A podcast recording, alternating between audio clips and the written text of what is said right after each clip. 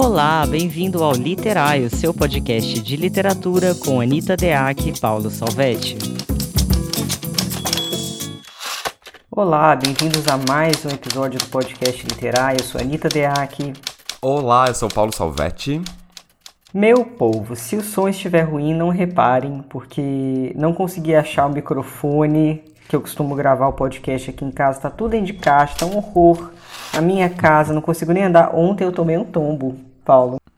Sério? Tô quase com a cara no chão. Uhum, desse jeito, tá a vida. Por quê? Aí não achei, tô usando. Ah, porque é tanta caixa, mas tanta caixa que tava Meu escuro, eu só caí, cara. Só caí, tá desse jeito. Pra quem não sabe o contexto, a Anitta mudou de casa recentemente, né? Foi pra Casa da Floresta. Exatamente. Então, se tiver esquisito o microfone, já tá, já tá explicado aí, mas deve estar muito ah, ruim, sim, não. dá certo. Gente, viemos falar sobre reescrita. Reescrita. né? Parece uma coisa boba, mas eu não acho uma coisa boba, não. Não, Eu acho reescrita. Importantíssima. Sim, sim, eu acho que é claro, né? O, o quanto você vai reescrever vai depender do projeto, vai depender do seu nível de maturidade, vai depender de muita coisa. Eu acho que cada livro, inclusive, não sei se você tem essa impressão, Paulo, mas cada livro também pede um nível de reescrita diferente, né? Comigo, pelo menos, foi assim. O meu primeiro livro também tem a ver com a maturidade do autor. No meu primeiro livro, eu não estava preparada para reescrever tantas vezes, não. Porque eu acho que requer um preparo também para você reescrever muitas vezes e não estragar, requer um preparo. Então eu reescrevi três vezes ali, cheguei no meu limite naquela naquelas três vezes e resolvi publicar. Já No Fundo do Oceano eu reescrevi dez vezes, eu estava preparada para esse enfrentamento. Como é que é para você o processo? Bom, eu só escrevi um, um romance, né? Mas eu acho que eu fiz um processo. Eu não consigo nem contar ao certo as reescritas, porque eu fiz um processo de reescrita em processo, assim. Então, à, medida que eu ia escrevendo e avançando, eu ia também voltando a reescrever. Quando eu escrevi o, o Cara Marfisa, eu entrei numa dinâmica assim, eu separei um, um tempo da minha vida diário para escrever. Então, todos os dias de manhã, as minhas manhãs estavam reservadas para isso. Então, tinha dias que eu não conseguia avançar, tinha dias que eu não, não tinha não, não, não tinha o que escrever, eu não estava com saco e tal. E aí, nesses dias, eu reescrevia. Eu já olhava tudo que eu tinha escrito e já pensava. Então, eu fui escrevendo muito ao longo, reescrevendo muito ao longo, né? Escrevendo e reescrevendo como quase uma mesma atividade, assim. Mas depois que eu terminei, eu ainda reescrevi mais três vezes, assim. Deixei descansar um tempo, voltei, reescrevi aí depois depois da sua leitura crítica reescrevi e aí depois da edição do Marcelo reescrevi de novo. Então, essas três vezes depois de ter reescrito ao longo do processo infinitas vezes. É, inclusive você acabou de falar de algumas possibilidades da reescrita, né? O autor ele pode terminar o projeto inteiro e só então reescrever. Pode reescrever em processo. Eu também faço isso, reescrevo muito em processo. Porque o que, que acontece, pelo menos no meu caso, quanto mais eu reescrevo, e também aproveito esses momentos que eu não estou muito afim, eu não estou muito inspirada, ou tá num branco esquisito para reescrever. É, geralmente volto um número de páginas específicos, então às vezes eu voltava, voltava do início aí até 50, reescrevia até 50. Mas quando eu reescrevia, eu nunca voltava de muito pouco, às vezes eu voltava pelo menos umas 50 páginas, bastante. E quanto mais eu fui fazendo essa reescrita no processo, mais eu fui tomando pé e tomando decisões de linguagem que iam compor a unidade do meu livro. E eu acho que essa é uma das razões pelas quais eu gosto de reescrever. Porque é quase como um relacionamento longo que você encontrou a pessoa uma vez é uma coisa, agora encontra ela 20. Você vai conhecendo ela cada vez melhor, você vai vendo as nuances, e para mim, contexto é a mesma coisa. Quanto mais eu revisito o meu próprio texto, mais eu conheço, mais eu vejo os defeitos, mais eu vejo as qualidades. E aí tem essa coisa da reescrita depois também, né? Que depois que a gente reescreve em processo, geralmente vem alguém, algum processo editorial, e a gente vai ler as últimas vezes ali e reescrever alguma coisa. Lembrando que quando a gente fala em reescrever, tem gente que pode ficar desesperada, mas reescrever não é escrever o livro inteiro de novo, né? É você saber identificar o que, que é padrão, o que, que é vício, o que está travando de repente a fluidez do seu texto, o que está faltando aquele personagem. Ou seja, é um estudo apurado, um olhar apurado e crítico, é, e teoricamente semi-distanciado, porque completamente distanciado é impossível, mas buscar um certo distanciamento do olhar para o próprio texto, né? Para mim, reescrever é isso. É isso que você falou no começo também é fundamental, né? A gente identificar o, qual que é o nosso processo, né? Qual que é o processo, da, na verdade, daquele livro, porque eu nem sei se dá para a gente pensar num processo único de cada escritor, né? Porque você pode uh, perambular aí por mil possibilidades de processos diferentes de acordo com o livro que você está escrevendo, ou de acordo também com o seu momento de vida, com a sua maturidade literária, com as suas expectativas naquele projeto, né? Mas acho que tem uma coisa que é você entender também isso que você falou, né? E tem um certo entendimento, né, que tem a ver com os conceitos do projeto, eu acho, que ele vai se dando ao longo, né? Então, por exemplo, grande parte da minha reescrita era nesse sentido aí do que você comentou, que era eu identifiquei algum elemento de algum elemento estilístico, vamos supor, né? Ao longo da minha escrita pensei assim, nossa, né? por exemplo, a minha narradora em primeira pessoa, nossa, tem aqui um, um traço nela que eu quero delinear. E eu, sei lá, tava na página 80. E aí eu percebo que eu tenho que voltar e analisar ponto a ponto para ver como é que eu vou delineando aquilo. Não vou delinear aquilo só na página 80, ela tem aquela característica. Né? Então, também tem isso. Ao longo do processo você vai descobrindo coisas que vão, enfim, dependendo do, do estado que você tiver ali da, da sua escrita ou da sua disposição, ou do, do quão relevante mesmo é isso que você descobriu, né? Tem coisas que exigem que você volte e vá ali uh, corrigindo, acertando e também uh, uh, colocando numa certa lógica né, de, de estilo e tal, que você vai descobrindo e, e tornando mais. Eh, lapidando né, ao longo do processo enfim, acho que tem um, alguns escritores e algumas escritoras que, quando sentam para escrever, já tem também o seu processo, uh, o, o projeto literário muito, muito definido, muito claro, né? De tal modo que, enfim, tem gente que faz estudos aprofundados de personagens e tem lá o enredo já desenhado, de tal modo que quando a coisa começa, né? É fácil fluir, né? Então, isso também seria uma possibilidade de talvez a coisa ir fluindo, fluindo, fluindo, fluindo, e só depois você volta e vai ali acertando, acertando as arestas e tal. Mas eu acho que o meu processo tem muito a ver com. É, dificilmente eu vou conseguir, por exemplo, ser um escritor desse tipo, ou vou me interessar em ser um escritor desse tipo que tem tudo já a priori, porque eu acho muito que ao longo do processo, né, enquanto você está construindo, fazendo a sua obra surgir, ela vai ganhando autonomia, né? ela vai se tornando alguma coisa que um pouco fala por si, né? Então, à medida que ela vai falando por si, ela também vai dizendo para você, ó, não tá dando aquele começo lá, não. Aquele, aquele capítulo lá, vamos, vamos dar uma pensada naquele capítulo lá. E de tal modo que a, a coisa tá em construção, né, coletiva, né, entre você e a obra. Então, para mim faz muito sentido isso de né, ir repensando, ir reescrevendo e tal. Isso que você falou também do, do voltar, né? Para mim também isso era uma prática muito, muito boa em vários sentidos. Eu sempre, por exemplo, tinha uma estratégia de voltar e fazer uma leitura, né, é, de um, de um determinado é, trecho para continuar escrevendo. Não continuava escrevendo só, acordei e agora continuo da página que parei ontem. Geralmente voltava, lia. Agora é quase impossível você ler sem ir notando coisas, né? Porque você está ali com, aquela, com a cabeça pensando na, na completude dos elementos ali. Do, então você está olhando as questões de linguagem, está olhando as questões de, uh, de enredo, está olhando os personagens. Então, nesse próprio exercício de fazer uma leitura para retomar, você já vai pensando coisas, eu já ia anotando coisas, ou já ia mesmo reescrevendo trechos. Né? Então, de tal modo que o processo de continuidade ele é meio para frente, é, é, para mim funcionava assim, ele, ele ia meio para frente e para trás, sabe? Continuar significava retroceder, né? E esse, esse retrocesso tinha a ver com pensar de novo as coisas que tá, estavam ali é, escritas já para continuar a escrita a partir de ali. Uhum. Tem uma coisa é, maluca, né? Que é logicamente que isso de vez em quando vira uma discussão de pontos de vista sobre a questão da reescrita, é, eu, eu não acredito muito na genialidade das coisas que são feitas pela primeira vez, sabe? Eu acho que a literatura não é diferente de qualquer outro tipo de arte. É, Van Gogh não pintou a noite estrelada na sequência, sequência de uma vez só sem fazer absolutamente nada, né? Inclusive a pintura, algumas técnicas de pintura são inclusive em camadas, quer dizer, ou seja, tem tem um tempo e você vai refazendo, você vai você vai olhando aquele percurso para tomar decisões. E também tem uma coisa parecida com a reescrita ali, que é aquilo que já estava pintado, você volta e dá uma pincelada a mais ali, que não estava antes.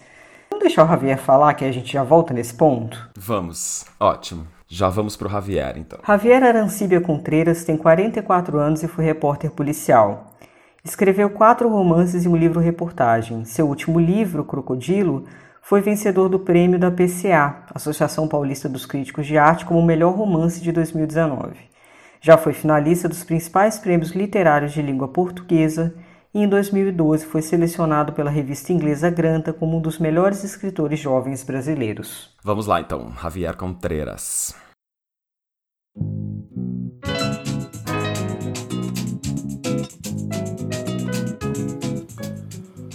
Olá a todos. Antes de qualquer coisa, eu gostaria de agradecer o convite da Anitta e do Paulo e parabenizá-los né, pela iniciativa do podcast literário, que sem dúvida deve ajudar muitos jovens leitores e também escritores a entender um pouco mais sobre esse nosso ofício né, de escrever, especialmente nesses tempos de isolamento né, pela pandemia.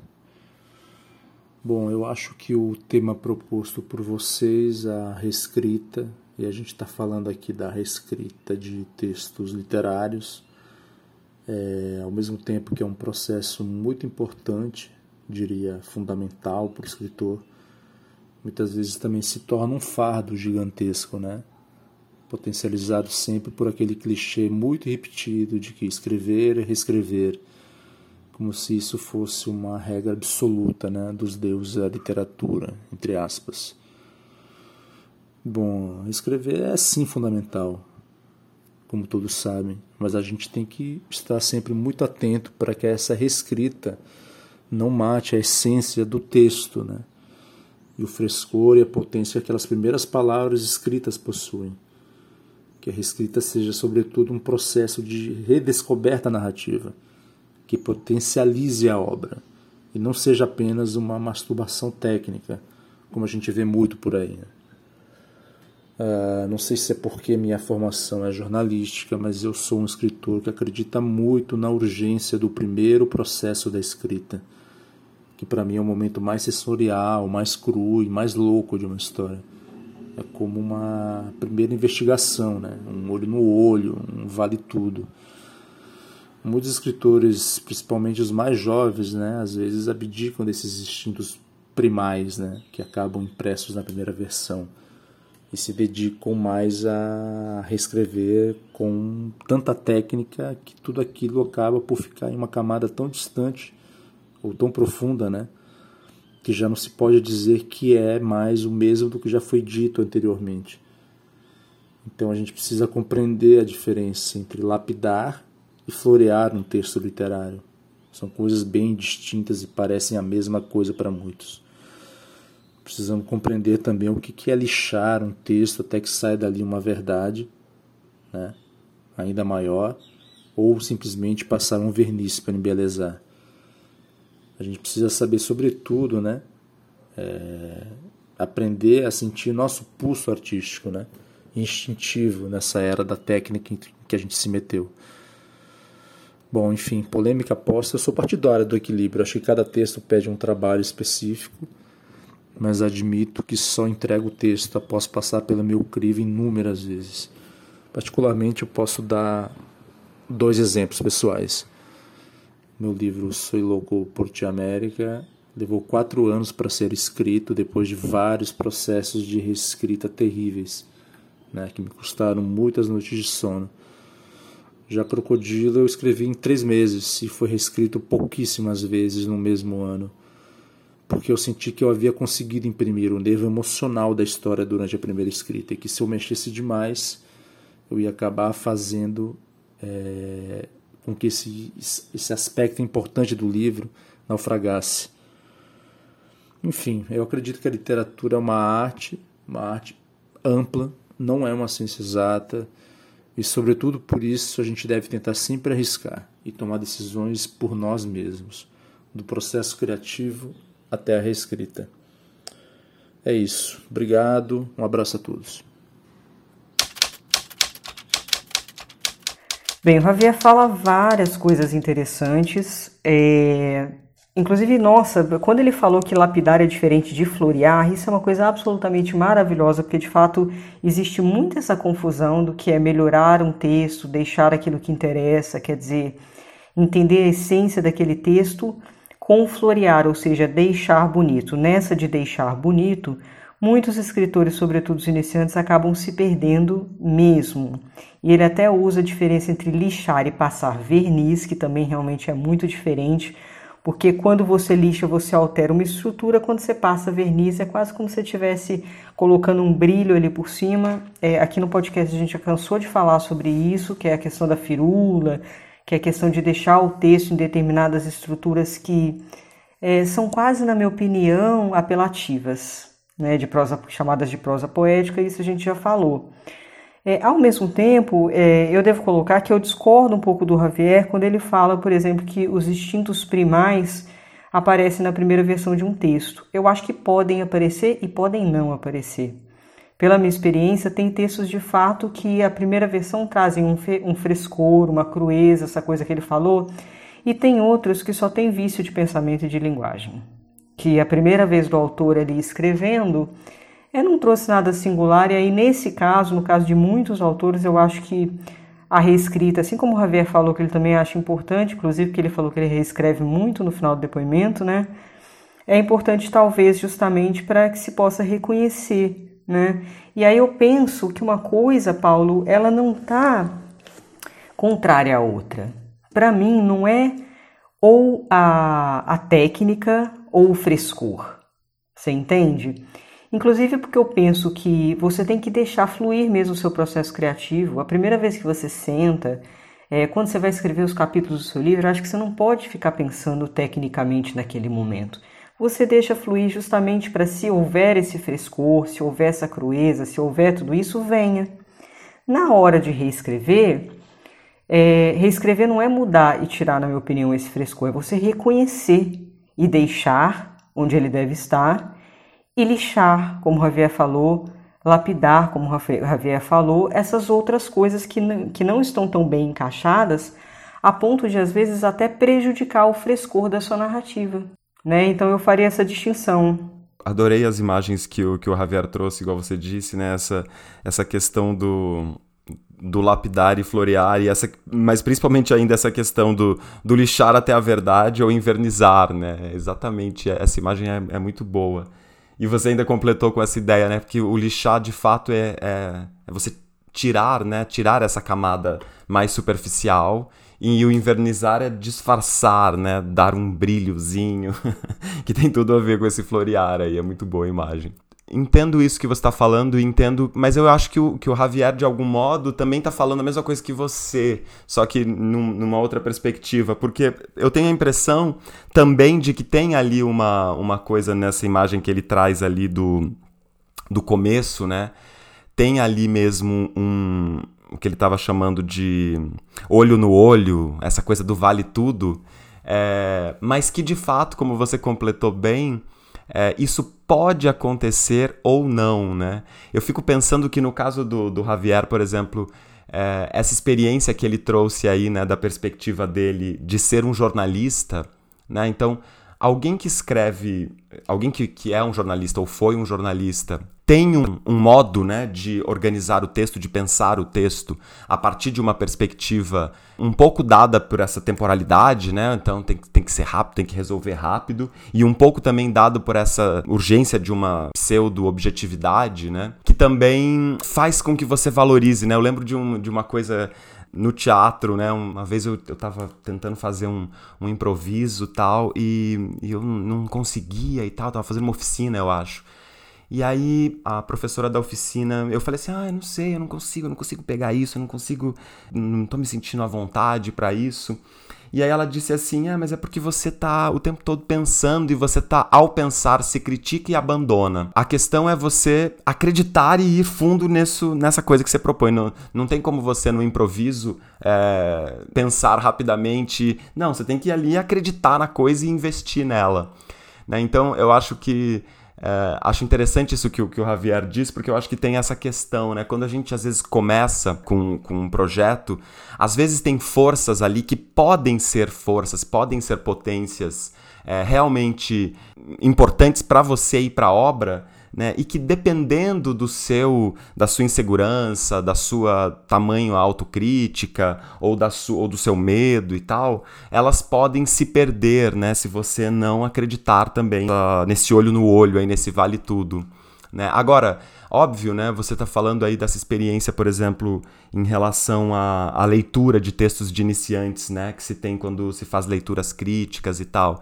É óbvio que a gente encontra um monte de textos que não tem é, não encontraram ainda, né? Isso que você, isso que o Javier chamou do, dos instintos primais. Eles não apareceram ainda e daí, claro que nesse caso é uma questão de procurar depois, né? Mas eu acho que os dois processos são processos que é, possíveis, né? E, e é isso que a gente estava falando no começo também. Cada projeto eu acho que é um projeto absolutamente distinto do outro, e, e eu acho que também a gente tem que pensar que a reescrita pode né, é, encontrar é, coisas que, que a primeira escrita não, não encontrou, e a primeira escrita pode ter forças que a reescrita né, simplesmente deixa aparecer mais, né? Acho que tinha uma coisa que você estava falando no começo, que talvez seja interessante a gente falar até um pouco mais, sobre assim, as diferenças de processos de reescrita possíveis, né? Por exemplo, a gente pode ter um processo de reescrita que é de ajustes, né? De pequenos ajustes, de coisas que você vai acertando aqui, às vezes é coisas muito simples mesmo, vícios de linguagem, uma cena que pode estar tá um pouco mais adequada ali para o conjunto da narrativa. E tem outras reescritas que são muito muito diferentes, né? Tem, tem projetos de reescrita que, que se propõem, por exemplo, numa leitura crítica que enfim, você chega ao ponto de pensar que é preciso reescrever tudo mesmo, é preciso pensar né, a lógica, é preciso pensar a estrutura, é preciso ir além para se dizer aquilo que está se tentando dizer, né? Então acho que essas muitas possibilidades distintas de processo de reescrita também vão partir de pressupostos muito diferentes, né? Dependendo do que você encontra na primeira escrita, eu acho que é isso que vai determinar, né, o que, que vem depois. É, o Javier falou aprender a sentir o pulso instintivo na era da técnica, que isso seria importante. Eu concordo com ele, mas eu acho que está faltando os dois, na verdade. Está faltando tanto pulso instintivo quanto técnica. É tanto pulso instintivo, porque eu acho que a alma está atrás das coisas, tem estado atrás das coisas. Eu não sei o que está acontecendo, mas mesmo entre autores muito tarimbados, eu, eu pego, eu leio, tá, tá meio difícil para mim, porque eu tô, tô com dificuldade de encontrar pulso em muitos livros, sabe? Isso acontece comigo frequentemente. E aí eu acho que tem isso, mas também tem a questão da técnica, de pouca reflexão sobre a técnica, e não é só é, entre os iniciantes, não. Acho que de maneira geral, se a gente pega, pô, não tem um Guimarães Rosa de novo, né? Cadê um Guimarães Rosa? Cadê um Graciliano? Não, não achei, gente. Eu acho que para mim o Vicente Franceschi ainda tá aí, entendeu? Mas é, é, difícil esses grandes nomes que a gente teve. Talvez eu seja saudosista, mas em termos técnicos está faltando sim. E aí eu concordo com ele quando ele fala desse sentir o pulso instintivo, porque para mim tem a ver com singularidade eu acho que também se desenvolve a própria escuta do instinto, a escuta de uma paisagem sonora instintiva. Eu acho que o contato com o instinto numa sociedade que a gente tem sido tão embotado, tão contaminado, tão afastado das nossas intuições, desse tipo de coisa, eu acho que a gente chega num ponto que exige um certo esforço até para você sentir a sua pulsação interna que é realmente uma espécie de pulsão que você vai colocar na escrita. Então pensa comigo, você está é, o dia inteiro contaminado por isso tudo que está acontecendo, contaminado por determinados discursos, contaminado por é, uma linguagem discursiva que tem uma estrutura própria.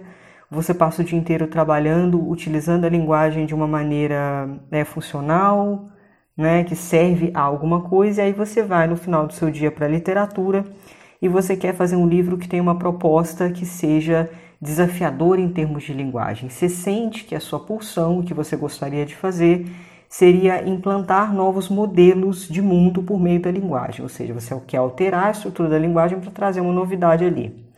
Bem, você passou o dia inteiro na mesma estrutura.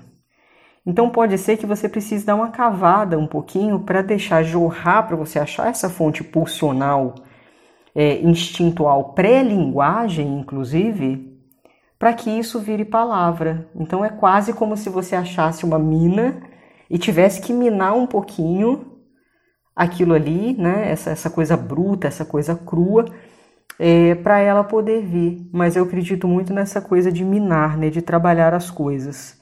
E tem uma coisa interessante que ele falou que eu também sinto acontecer comigo. Ele contou pra gente que ele demorou quatro anos, não foi, para escrever é, um dos livros dele, acho que foi quatro. Sim. E o Crocodilo ele escreveu em três meses, né? Uhum. É, o No Fundo eu demorei bastante, também foram três anos. Curiosamente, eu sinto que esse próximo vai ser mais rápido. Porque talvez por ser o mesmo universo, não sei o caso dos dois livros dele, mas talvez por ser o mesmo universo, eu acho que quando você passa por um processo de reescrita muito longo e muito árduo, como foi o meu caso, e possivelmente o caso dele, já que foram quatro anos também, é, o que acontece é que você descobre tanta coisa sobre a sua escrita, na sua lida com a palavra, e você começa a descobrir tanto vício, que, pô, depois de três, quatro anos exercitando aquilo ali, você não repete mais. Então eu estou escrevendo o próximo livro de Sebastião Coriolano e está saindo limpo, Paulo. Tá a coisa mais esquisita do mundo. Não vai precisar desse nível bizarro de reescrita que eu tive. Talvez uma reescrita diferente. Como a gente está falando de tipos diferentes de reescrita, possivelmente eu vou até descobrir um outro tipo de reescrita agora. Vai saber, né? Que legal, isso é interessante de pensar, né? Mas isso que você estava falando antes também, nossa, é uma coisa muito importante mesmo de a gente parar para pensar, né? Porque essa coisa do, do, do, do pulso artístico, né? Ela, ela não é uma coisa absolutamente. Não é uma coisa nada, na verdade, natural, né?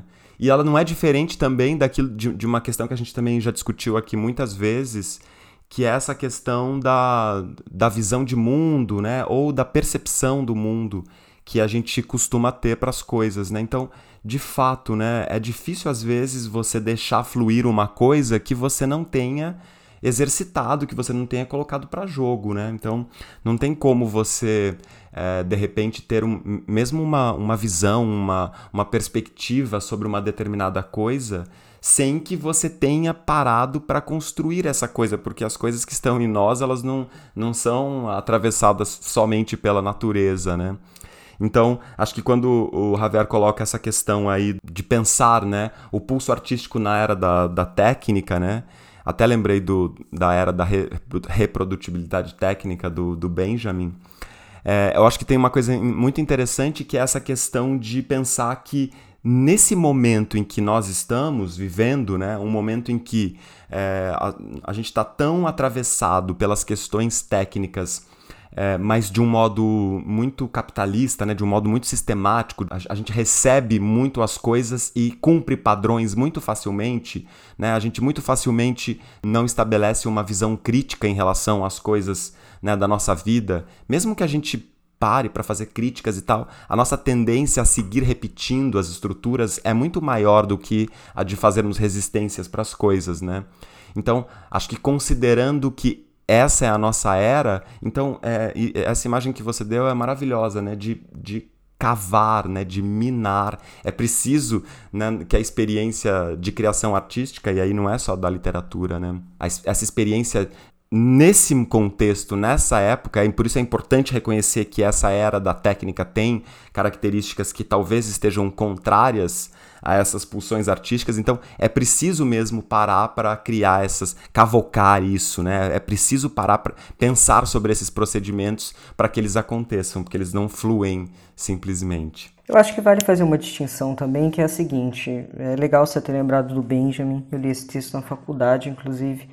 Essa coisa da técnica, se a gente for pensar que existe uma lógica fordista, de fórmula, etc., e aí eu concordo plenamente que isso não dá conta de fazer um bom livro de jeito nenhum, né? Você pode ter todo o domínio técnico do mundo e ter um livro sem alma, sem espírito, que eu acho que é essa questão também que o Javier está trazendo, e concordo com ele nisso.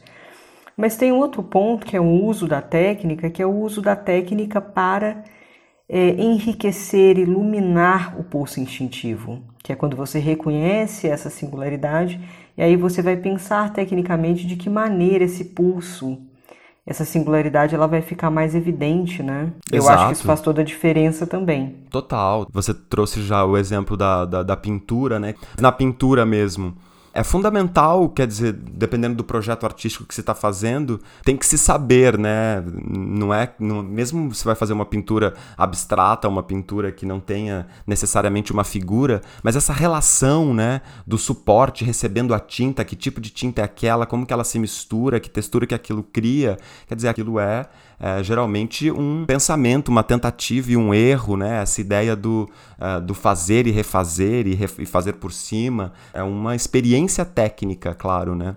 É que eu acho que nesse caso a gente está falando daí de uma técnica que se opõe àquela técnica que eu falava inicialmente, né? Que essa, essa técnica talvez que, que eu dizia antes era uma técnica mais tecnicista né? Mas essa técnica que você está trazendo aí que é fundamental, acho que seria mais essa técnica do artífice, do artesão, né? Aquele que desenvolve mesmo habilidades em favor, né, da coisa que está em construção ali. É bem isso. Saindo do depoimento do Javier e entrando em coisas que eu ouço de alunos, enfim, a partir da minha experiência, eu ouço muito essa coisa de ah, eu tenho medo de reescrever, eu não sei reescrever eu não sei quando parar de reescrever, eu nunca sei se as alterações que eu estou fazendo estão ficando boas ou se eu estou estragando meu texto. Eu acho que isso, como, como tudo na vida, a literatura não é diferente, é preciso conhecer cada vez mais para entender quais são os próprios limites. Muitas vezes o, o medo da reescritura é, é a falta de parâmetro. Entendeu? Não, não existe um parâmetro, não existe uma lógica, uma linha de pensamento nas alterações que você faz. Você sai alterando tudo assim, e cada dia, já vi casos assim, de cada dia o autor está de um jeito, então dependendo se ele está de bom humor, ele altera umas coisas, se ele está de mau humor, ele altera outras. E acontece mesmo, né? Mas a, a, reflexão, você tem um diário de escrita, por exemplo, para você entender por que, que você achou Sim. aquilo ali ruim, tá de fato ruim, o que está faltando, reflita. Às vezes vale a pena, antes de você reescrever, sem certeza que você quer reescrever um capítulo inteiro, antes de você reescrever tudo, você, pelo amor de Deus, você me salva versão, tá? Não vai perder, pelo amor de Deus, as coisas. Sim, por favor. E pensa um pouco sobre isso antes mesmo de se julgar em, em alterações muito profundas. Às vezes vale a pena colocar lá no diário de escrita, pensar melhor. Porque senão, de fato, eu já vi muito autor muito inseguro que fica também reescrevendo eternamente porque não tem segurança em nada. Então, não tem uma linha de conduta. A conduta, o linha, a linha condutor da reescrita dele é a insegurança eterna. E nesse caso, é, não vai dar certo, né? Porque eu acho que, uhum. inclusive, a reescrita ela tem que ser feita. A quantidade de alteração, por exemplo, vai de acordo com a sua maturidade, evidentemente, né? Se você ainda não estudou muito, se você não entende muito, se você não leu muito, é, não adianta ficar mexendo o texto inteiro, né? Vai, vai, vai tentando reconhecer aos pouquinhos alguma coisa errada ali, outra coisa errada aqui. Com o tempo, quanto mais afiado ficar o seu olhar, mais você vai ser capaz de, de enxergar mais coisas e possivelmente ao longo do texto, do tempo, desculpa, o seu texto vai ter menos coisas para você ficar ajustando esse projeto de, de lapidação, ele é um projeto que está sempre determinado, ou de, de, do lixar, né, como ele também comentou, ele está sempre pautado numa coisa que você sabe o que é, né? Não é que você... Claro, às vezes você, você escuta lá, por exemplo, eu gosto de ler meus parágrafos em voz alta, assim, num determinado momento. E aí, às vezes, tem uma sonoridade ali de uma palavra que não bateu, tem uma coisa de. Ah, tá, percebo ali só pelo som mesmo, não tem exatamente um, uma razão específica, mas pela sonoridade, que é já uma razão específica, porque sonoridade é uma, é uma questão, claro, né, do, do texto também. Mas assim, uh, tem outras questões, né? Tem, tem alguns porquês. Por exemplo, tem, tem limpezas tão simples, por exemplo, que a gente vê nos textos e que às vezes as pessoas esquecem de, de, de se dar conta, mas, por exemplo, é, repetições de palavras, né? Tem gente que não consegue reconhecer o quanto repete algumas palavras, ou o quanto repete, por exemplo, uma coisa bem é, é, comum, assim, é, advérbios terminados em mente, né? gentilmente, facilmente, calmamente. É tão elementar, mas assim, tem, tem textos que só isso causa um peso, assim, né? Porque você vê que tá ali sobrando aquele. Olha, de deixa eu acrescentar mais dois aqui, porque a gente tá dando uma coisa bem prática pro pessoal. Excesso do pronome relativo que, os verbos que indicam estado, né? Ser, estar, parecer, permanecer, continuar, podem dar uma, uma pesquisada nisso. São verbos que colocam a construção de personagem nos parâmetros de entrega muito complicados. Então, Muitas vezes, de fato, o escritor ele sai usando a mesma estrutura sintática, os mesmos verbos, porque o cérebro economiza energia. Então, ele vai levar você para caminhos que você já conhece. Ele vai levar você para coisas que você já viu, que você já escreveu, que você já pensou. Então, nesse sentido, a reescrita é muito boa para você identificar todos esses vícios e, como Paulo está falando, realmente faz toda a diferença para o refinamento do texto. É, e às vezes coisas simples também, como assim, é, excesso de repetição da ordem direta, né? Como a gente comentou aqui esses dias, até isso. Né? Às vezes é isso, às vezes a sua, a sua reescrita pode estar pautada numa coisa simples como essa. Vou tirar uh, o excesso de, de ordem direta. Né? Então, a ordem direta é quando tem sujeito, verbo e objeto. Então, todas as minhas, todos os meus períodos, ou grande parte dos meus períodos, estão organizados assim. A mãe chegou na casa, o filho bateu na porta. Claro que estou fazendo uma caricatura que não é tão simples assim, mas organizados por essa base. Às vezes, só me propor a alterar essa ordem direta já promove ali uma razão para seu para sua reescrita, né? Uma, já é uma ferramenta para sua escrita e, e, e, é um motivo suficiente para você ir fazendo acertos que, uh, enfim, te ajudam a reconstruir. Então você já tem um motivo, é procurar a ordem direta e às vezes inverter para tirar dessa mesma lógica. Procurar esses algumas questões práticas, né, para fazer essa para lixar, para fazer essa limpeza, às vezes pode ajudar muito, principalmente tá, para os iniciantes. Vamos aproveitar e chamar nosso próximo convidado?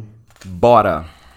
Ele é o João Paulo Parísio, autor de Retrocausalidade, Homens e Outros Animais Fabulosos, Esculturas Fluidas e Legião Anônima. Tem textos veiculados em publicações literárias, a exemplo das revistas Germina e Gueto, dos suplementos Pernambuco e Rascunho dos sites Interpoética e o Recife Assombrado. Participou do segundo volume de Ficcionais e é apontado pelo crítico José Castelo como um dos principais nomes da nova geração de narradores. O João Paulo nasceu em 4 de setembro de 1982 em Recife e quem quiser acompanhá-lo no Instagram pode seguir o arroba jpparísio. Muito bem, então vamos lá, João Paulo Parísio.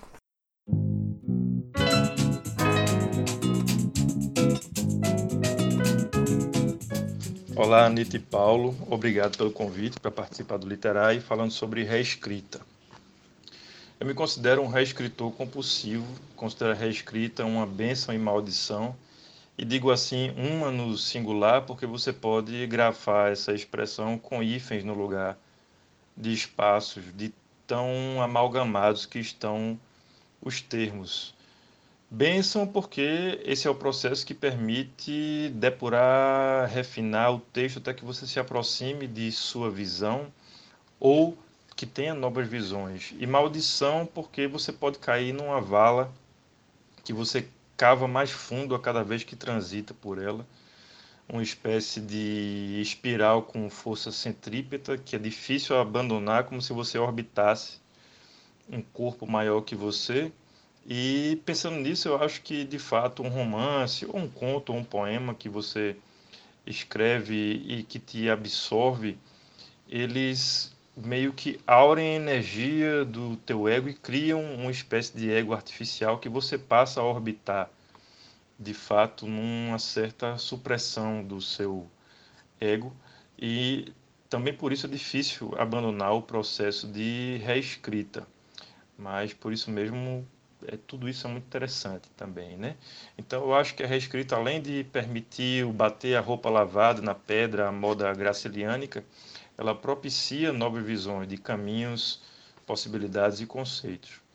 No que a gente corta e limpa o texto, no ato de escoimar, surge espaço para o que a gente descobre ser não aquilo que sabíamos que procurávamos, mas o que nos procurava sem que a gente soubesse. Então, muitas vezes você é descoberto em vez de descobrir no processo da reescrita, ou tem essa sensação. É, num romance chamado Névoa, de Miguel de Unamuno, ele fala através do personagem o seguinte: eu vou ler aqui. Quando alguém descobre a aparição que procurava, não acontece de a aparição, compadecido da procura, vir ao seu encontro? Não saiu à América em busca de Colombo? Fecha aspas. Então, eu acho que a reescrita tem a ver com esse processo de se permitir ser encontrado, além de, de encontrar o que você já tinha em mão previamente. Agora, partindo para um lado mais prático da coisa, eu acho que hoje em dia é, o computador, o fato de escrevermos no computador, tem uma grande influência nesse processo, porque é muito mais fácil e prático reescrever no computador, uma vez que você tem ferramentas como procurar que permitem reencontrar determinado trecho ou passagem a partir de uma palavra. Não é um trecho que você queira modificar. Eu vi recentemente uma conferência de João Baldo Ribeiro, em que ele fala justamente disso. Ele passou pelas duas fases, né, de escrever à mão ou escrever à máquina, e mais velho passou a usar o computador. E ele disse que lá no início, no começo da carreira dele, ele chegava a desistir de reescrever certos trechos, de tão difícil que era reencontrá-los em meio àquela maçaroca, mesmo quando ele tinha uma ideia de como aprimorar aquilo. Hoje não, com o computador, cada vez mais o processo de reescrita é misturado com o da escrita, a ponto de você às vezes não distinguir. Então é reescrita enquanto se escreve. O que nos leva à questão do que eu chamo de ponto de cauda. Ou seja, a noção de que fazer isso além de um certo ponto também pode ser prejudicial, assim como fazer a quem. A questão é descobrir qual é o ponto, qual é o ponto de cauda, né? Qual é o momento em que o texto está na textura é, mais favorável e você deixar ele ir, né? Em muitos casos isso se dá através do processo de publicação, mas eu acredito que de fato, se você reescreve em excesso, você também pode ter problemas, embora essa seja a minha predisposição. O próprio título de meu romance, Retrocausalidade, não deixa de ser uma menção a esse eterno retroagir e a esse presente perpétuo da reescrita que faz com que o escritor, hoje em dia, eu creio, perceba sua obra em processo cada vez mais como o pintor percebe uma pintura em processo e ele pode olhar aquela tela inacabada e dizer: eu vou acrescentar uma sombra aqui no quadrante superior esquerdo, um personagem ao centro. E, embora a literatura seja uma arte sucessiva e não simultânea, eu acho que cada vez mais o autor percebe a sua obra como uma simultaneidade, o que é um paradoxo interessante. No caso do meu livro, a proposta dele já é a de que a realidade não para de se reescrever como um palimpsesto em frene, a sugestão de que a própria realidade tem uma natureza palimpsestuosa, inclusive por ter uma relação incestuosa consigo mesma, através da qual ela se recria, procria e prolifera dentro de si mesma constantemente. Não por acaso essa premissa não antecede o livro, mas surgiu nas dobras da reescritura, inclusive a partir das observações de Anita Deck, que fez uma leitura crítica do livro. E assim, é, ele se modificou retrocausalmente até as raízes, modificando a genética dos frutos. Curioso que achei, achei legal quando eu escutei os depoimentos como eles dialogam, né? A gente poderia ter feito uma, uma maravilhosa mesa de bar, nós quatro. porque. Verdade. né? É, porque tem uma, uma proximidade muito, muito legal né, no que eles trouxeram. O Paris trouxe aí essa ideia da benção e maldição, né, que ele faz essa brincadeira que podia ser inclusive com um hífen, né? Benção, maldição, que quer dizer, são as duas coisas juntas, né? A escrita. E o, e o Javier já tinha falado antes, né, dessa coisa que ao mesmo tempo é fundamental e é um fardo, né? Então. É, que eu acho que é essa questão mesmo, né? Do, uh, talvez a gente não tenha falado isso ainda uh, muito especificamente, mas para muitos escritores também tem esse peso gigante da, da reescrita, porque é, às vezes você termina um projeto e, e, você deu tudo de si, tá absolutamente cansado, tá extenuado com aquilo. E aí você pensa que você tem que voltar e reescrever tudo. Para muita gente isso parece uma coisa, ah, não, meu Deus. Eu achei que era só isso, achei que estava pronto aqui, né? Então pode ter mesmo esse peso aí da maldição, né, dessa vala que o, o Parísio comenta aqui. É, mas muito, muito interessante, né, isso que ele fala, por exemplo, essa perspectiva do do, do ego artificial, né, criado pela obra. Eu acho que tinha, tem um pouco a ver também com aquilo que eu tinha comentado antes, que é quando a obra, de certo modo, ganha uma autonomia, né? Mas esse, esse, esse ego artificial, né, que não é mais o seu ego, mas agora é esse ego que está ali orbitando a obra, é quando ele começa né, a, a, a tomar a frente das coisas né? E ele, e ele chama essa coisa de, de uh, o exercício de bater a roupa na pedra. Aliás, ele usou palavras maravilhosas aqui, eu amei a, uhum. constru, as construções. Acha que, que eu fez. acho que eu dei esse exemplo do, do Graciliano Ramos, eu acho que eu escrevi isso na leitura crítica dele, se eu não me engano. Ah, é mesmo? Eu tenho mania de ficar citando coisa, eu acho que foi. Inclusive, achei muito engraçado que ele falou em húngaro, é Deak em húngaro, né? Eu falo Deak pra já portuguesar o negócio, mas ele falou bonitinho. Sim. E também essa coisa do. É, muito bonita essa imagem também, né? De. Acho que, que também acho que é uma, uma imagem bonita para falar sobre tudo isso que a gente vinha falando junto com o, com o Javier, né? Que é essa ideia de saber não aquilo que quer dizer o exercício de relação com a obra, né? É um exercício de saber não aquilo que a gente procurava, mas aquilo que nos procurava sem que a gente soubesse né? Talvez aquilo que você estava comentando até no começo, em relação a, a criar espaços, né, para que esses próprios é, instintos artísticos ou instintos primordiais apareçam, tenha a ver com isso, talvez, né? A, a, a, deixar fluir uma coisa que a gente nem sabe exatamente o que, que é, mas que tá ali, tá ali pronta para dizer, tá pronta para se mostrar pra gente. Eu achei muito interessante essa parte que ele fala do processo de ser encontrado, né? É exatamente isso que você está falando. E aí me veio um paralelo é, com a questão do inconsciente, quer dizer, é, o inconsciente ele age tanto quanto o consciente na nossa vida. Então, é, existem coisas que não estão na consciência, mas nem por isso elas não estão agindo, nem por isso elas não estão em ação né, na nossa vida. Então, dentro desse caldo do inconsciente, por exemplo, daquilo que. Eu, eu acho que é exatamente isso que ele está falando a gente se encontra no meio da reescrita, quer dizer, aquilo já existia conosco, talvez esse grande caldo do inconsciente, e no processo da reescrita, você vai colocando esses elementos, vão boiando, vão indo para cima, vão levantando fervura como se fosse um nhoque. Tô fazendo umas imagens muito estranhas hoje, mas é isso. Tá com fome, Anitta? É, então acho que eu tô com fome. Mas que imagem estúpida, velho. Nhoque boiando. O João Cabral chama o feijão boiando, a Anitta chama o nhoque. Ai, gente do céu.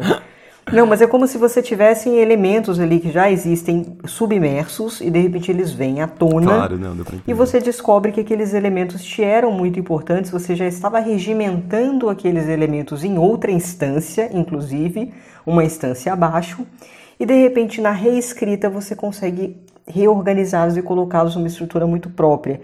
E aí você tem essa sensação, como eu também tive com meu livro, de que você foi encontrado, de que é quase como se a sua singularidade é, tivesse aparecesse ali diante dos seus olhos. Mas eu tenho para mim que é só porque são coisas que estavam no seu inconsciente, essa é a minha teoria, e que você foi capaz durante a reescrita de de repente localizar. Ah, boa. Aqueles elementos fundamentais, entende? Uhum. Nossa, e eu lembrei agora que quando eu tava. Quando eu comecei a escrever o Caramarfisa, eu já contei aqui, né, que era para ser uma outra coisa, não era para ser, não era nem para ser um romance, não ia ser escrito em primeira pessoa, enfim, era, tinha muitas diferenças. E aí eu fui, quando eu encontrei isso, eu fui mais ou menos adaptando coisas que eu já tinha escrito. E, e eu tava achando que tava arrasando, tava tudo maravilhoso. e aí, passou um tempo, eu, fui, eu tava fazendo uma oficina da Andrea Del Fuego, E, e aí a gente, eu, eu li um trecho do, do, do que eu estava escrevendo, e aí André Del Fuego me falou assim: aqui, ó, aqui tem isso que você está falando, aqui não tem isso que você está falando. E aí eu falei assim, mas como? Claro que tem, você que não está percebendo. eu pensando, né? e depois eu deixei aquilo descansar um tempo, fiquei pensando, fiquei com aquilo na minha cabeça, e aí quando eu voltei, estava tão claro para mim, tão evidente, então foi muito fácil eu né, refazer, reescrever, porque era isso, era, era uma coisa exatamente nesse processo que você falou, né? Tava em mim ali, eu tava tentando fazer a coisa fluir e de repente, em algum momento, o meu nhoque subiu. Tá vendo? o Paulo, acontece uma coisa, não acho que seja o seu caso necessariamente, mas é, tem uma coisa importante na reescrita que é o autor chegar no nível de maturidade, eu acho, que é dissociar do seu próprio texto. Entender que uma coisa é ele, o ego dele, a personalidade dele, ele como pessoa, e outra coisa é o texto. Porque os alunos mais resistentes e os autores mais resistentes a mudanças, quando, quando, eu, quando eu, por exemplo, pontuo algum problema técnico no livro, são aqueles autores que encaram o texto como se fosse ele, então ele fica profundamente incomodado e ele acha que é contra ele qualquer coisa que se falar sobre o texto dele. É, e, eu, e, eu, e é foda, porque também, ao mesmo tempo, num primeiro momento é impossível você se desvencilhar disso. Eu cortei 100 páginas do meu livro, você sabe disso, porque um amigo meu virou para mim e falou: Olha, isso aqui é um editor escrevendo, mata esse editor, porque aqui você tem um, um excelente livro. E eu lembro que eu voltei para casa revoltada com ele, que é o Léo Lama, vou até falar o nome dele aqui. Voltei revoltada, o Léo tá viajando, aquele filho da puta, aquele não sei o que, acabando com ele. E hoje em dia o Léo tá no agradecimento do meu livro, porque eu deixei essa bobeira dessa colagem com o texto passar, refleti, pensei bem, falei, Léo, tem razão, deixa eu cortar esse negócio, que realmente a edição tá invadindo aqui para onde não deveria invadir. E eu acho que a reescrita também tem a ver com isso, né? De você é, perceber ali, ter um, ter um certo distanciamento egóico mesmo do texto, senão você não reescreve, senão tudo é teu, então você vai ficar muito apegado, você não vai mudar nada nunca. Sim. Eu lembro que quando eu li também nessa primeira versão o seu livro, Uh, quando a gente foi conversar, eu lembro que você me perguntou isso. E o que, que você acha daquelas partes? Eu falei assim: ah, então essa metalinguagem aqui não tô entendendo muito. não tô achando que precisa. Você uhum. falou: é, acho que é isso mesmo. você devia estar nesse processo aí de assimilação. É. Mas você sabe que hoje eu entendo, e, e isso, isso é uma coisa importante. Hoje eu entendo que a reescrita e o corte também, né? Porque reescrita é cortar também, não é só escrever a mais, é cortar essa coisa do corte, ela tem um momento muito certo de acontecer, porque hoje eu tenho plena consciência de que eu precisava daquelas 100 páginas uhum, para eu ter o resultado sim. final desse livro. Precisava mesmo, era fundamental e tinha um momento certo de tirar. Tinha um momento certo de perceber. Eu já tinha essa dúvida antes do Léo me falar, inclusive, é, mas eu não queria. Sabe quando você tem a dúvida e fica assim?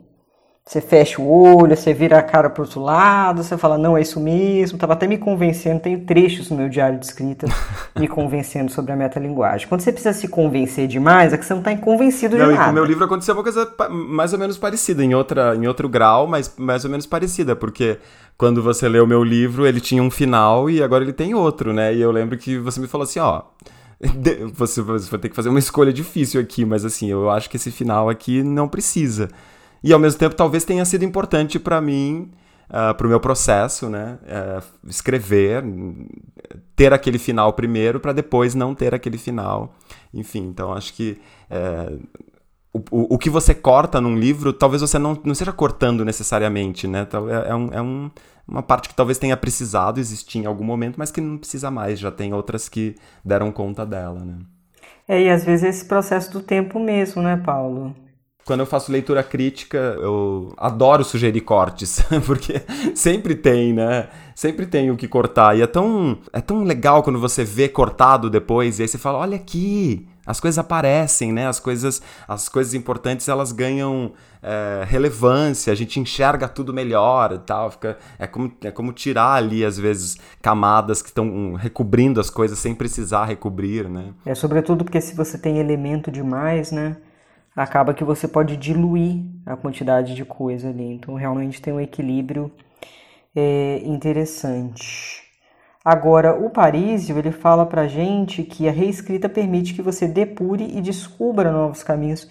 E eu concordo plenamente, eu acho que a boa reescrita, a reescrita com consciência, a reescrita que você tem alguma já segurança ali, que você não está perdido, que nem segue em tiroteio, né? Se tiver perdidinho, começa devagar também, ajuste só o que você conseguir ali, vai, vai, vai aos poucos mesmo.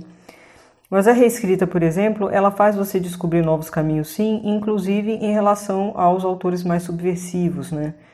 É, por exemplo, algumas alterações sintáticas que eu fiz em uso de preposição no meu livro, elas foram bem pensadas e elas foram a partir de experimentações na reescrita. Então eu só pude descobrir novos caminhos é, realmente a partir dessa reescrita porque eles não me viriam naturalmente, como paisagem sonora de primeira. Então achei muito bem pontuado aqui pelo João Paulo. E ele também fala de uma coisa importante que é qual é o ponto de caldo que ele chama, qual é o momento certo de parar. Pessoalmente, para mim, o momento certo de parar é quando eu mudo e eu volto volto para volto o anterior, não, estava melhor. Aí eu mudo, não, estava melhor. Eu mudo, não, estava melhor. Quando isso acontece muito, começa a acontecer muito, chegou. Cheguei no meu ponto de limite, aqui não é para alterar, é, aqui é o momento de eu parar mesmo de escrever. Eu acho que a reescrita tem que ser acompanhada, quer dizer, no meu caso, eu acho que ajuda, quando você realmente acompanha ela de um caderno, de um diário de escrita, para você entender até alguns parâmetros, alguns padrões ali que você está usando para compor a unidade daquele livro. Nossa, eu lembrei agora das primeiras leituras críticas que eu fiz. Eu fiz essa leitura e depois eu fui escrever a, a, a orelha do livro. E tinha passado um tempo já. E aí eu fui olhar o livro de novo. E aí era tipo um outro livro. E aí eu escrevi e falei, o que aconteceu com aquele livro? Tinha tido uma, um processo de reescrita, né, final ali, que deu uma detonada no livro, tipo, sumiu a, muitas das coisas importantes. Eu lembrava de imagens importantes no livro e que não estavam mais ali. E daí eu pensei assim, meu Deus, o que, que eu faço? Eu tenho, eu falo isso ou será que tipo vou cagar agora tudo se eu disser que... Mas aí eu tive, eu criei coragem e fui e falei, falei, não, era melhor antes. Mas espera, deixa eu entender uma coisa. Você escreveu a orelha e aí pensando que era a versão anterior e aí a pessoa mudou Não, tudo. foi assim. Eu tinha feito uma leitura crítica. Aí passou um tempo, a pessoa ficou, ficou reescrevendo, ficou reescrevendo, reescrevendo, reescrevendo, reescrevendo, e me chamou depois para escrever a orelha e eu fui, fui ler de novo a versão final. Entendi. Fui dar uma olhada no Você livro de escreveu a orelha? E aí, eu escrevi a orelha, mas, a, a- a- mas o livro, depois ele fez uma edição de novo e voltou muitas coisas, e eh, inclusive eu acompanhei. Ele voltou uma versão e foi refazendo loucamente, porque daí ele tinha perdido a mão. Então, ele, é isso que você falou, né? Ele, ele tava nesse estado de não sabia mais o que fazer, tava mexendo, mexendo, mexendo, mexendo e acabou perdendo muitas das coisas importantes que tinham ali, né? Então, também é um risco se exceder. É, tem, tem uma coisa importante que é também dar um respiro, né, pro, pro, pro momento de reescritura, é, deixar o, tem- o livro um pouco um tempo na gaveta quando você está próximo demais, enlouquecido demais ali, que aí você consegue voltar com o olhar menos contaminado ali para esse livro. Eu acho que isso é bastante importante. Eu já passei por várias situações assim, é, mas graças a Deus os autores não são tão cara de pau, sabia? Só quando eu dou o, resultado, não que o seu tenha sido, que não é teu caso não, mas é que eu lembrei que eu conheço muita história de autor cara de pau com outros editores, comigo não. É, geralmente me pede ore- orelha quem eu falei que eu gostei muito do livro. É, graças a Deus, quem eu dou detonada não tem coragem de me pedir, porque.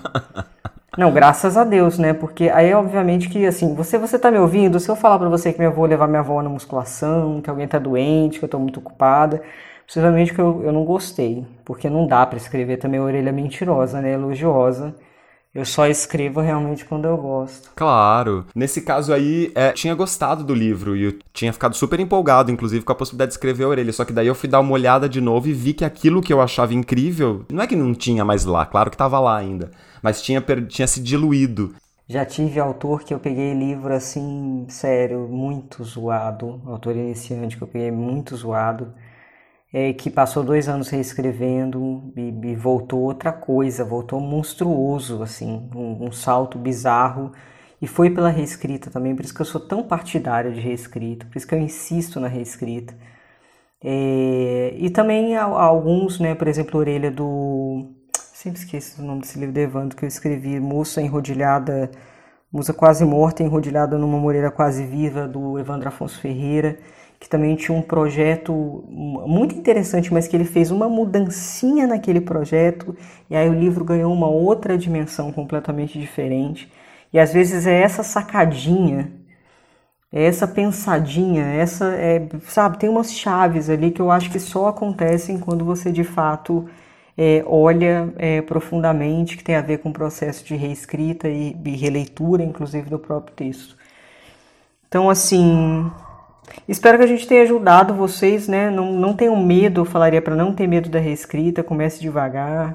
E acho que nos autores iniciantes também é muito legal essa ideia de não vá além do que você acha que tem que fazer e em algum momento, se você achar que é o caso, procura alguém para te dar um parâmetro, procura um, alguém que possa conversar com você sobre aquilo, né? Porque também é uma, é uma medida que pode ajudar caso você ache que precise ainda né, fazer mudanças e não saiba como ou o que, né? É, isso é importante, porque até a gente que é profissional da área, eu que estou editando há 10 anos, por exemplo, evidentemente que eu tenho leitor crítico profissional quando eu termino um livro, né? Então, é, mesmo a gente, mesmo tendo bastante experiência, é, é importante mesmo procurar é, alguém num determinado ponto do caminho, até para você trocar ideia, se aprofundar também no que você está pensando de literatura, né? É, muito legal. É uma troca de ideia bem. boa. Gente, muito obrigada. Desculpa pela, pelo, pela semana passada, porque eu passei mal, aí teve mudança, a gente acabou atrasando pela primeira vez o, o nosso episódio, né?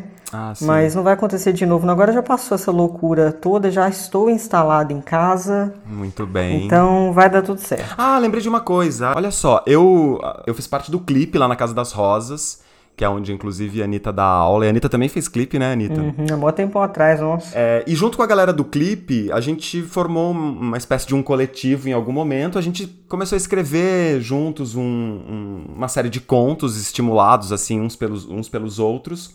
E a gente está num processo agora de publicar esses contos. A editora Urutau está fazendo uma grande ação de, de pandemia, fazendo publicações por meio de financiamento coletivo de um monte de coletivos espalhados pelo Brasil e nós, somos, nós fomos selecionados como um desses coletivos. Então eu queria convidar vocês para conhecer tanto a página desse coletivo que chama Infâmia, é o in, in underline infâmia, e também para participar dessa campanha, para colaborar lá na campanha, é uma campanha para a publicação desses livros. Então, na verdade, a campanha é a compra antecipada desses livros, desse livro. É um livro muito interessante porque é um livro que reúne esses escritores né, mais ou menos jovens, mas que é interessante porque tem ali uma espécie de um panorama de literatura contemporânea, de pessoas escrevendo em estilos muito diferentes, vindos, vindas de referências muito diferentes, em torno de um. escrevendo né, com um tema comum, mas também com abordagens muito distintas. É um projeto de livro que está ficando super legal, super bacana. Então quero convidar todo mundo aí para conhecer e para colaborar quem puder e quem quiser. É isso. Ai, vale a pena, gente, porque o clipe sempre passa por uma seleção muito rigorosa. Inclusive, esse ano foram 800 pessoas para 40 vagas. Está sendo uma delícia. Manda beijo para os meus alunos do clipe que já começaram a ouvir o nosso podcast toda semana. Paulo, ah, que legal. comentando com a gente. então, eu acho que todas as publicações, inclusive essa infâmia que o Paulo está fazendo, tá falando aqui, é, com certeza a gente que a gente vai ouvir falar muito, né? Uhum. É, com certeza absoluta. Muito legal, então convido vocês para conhecerem. E até semana que vem. Um beijo para todo mundo. Até semana que vem, amados. Beijo.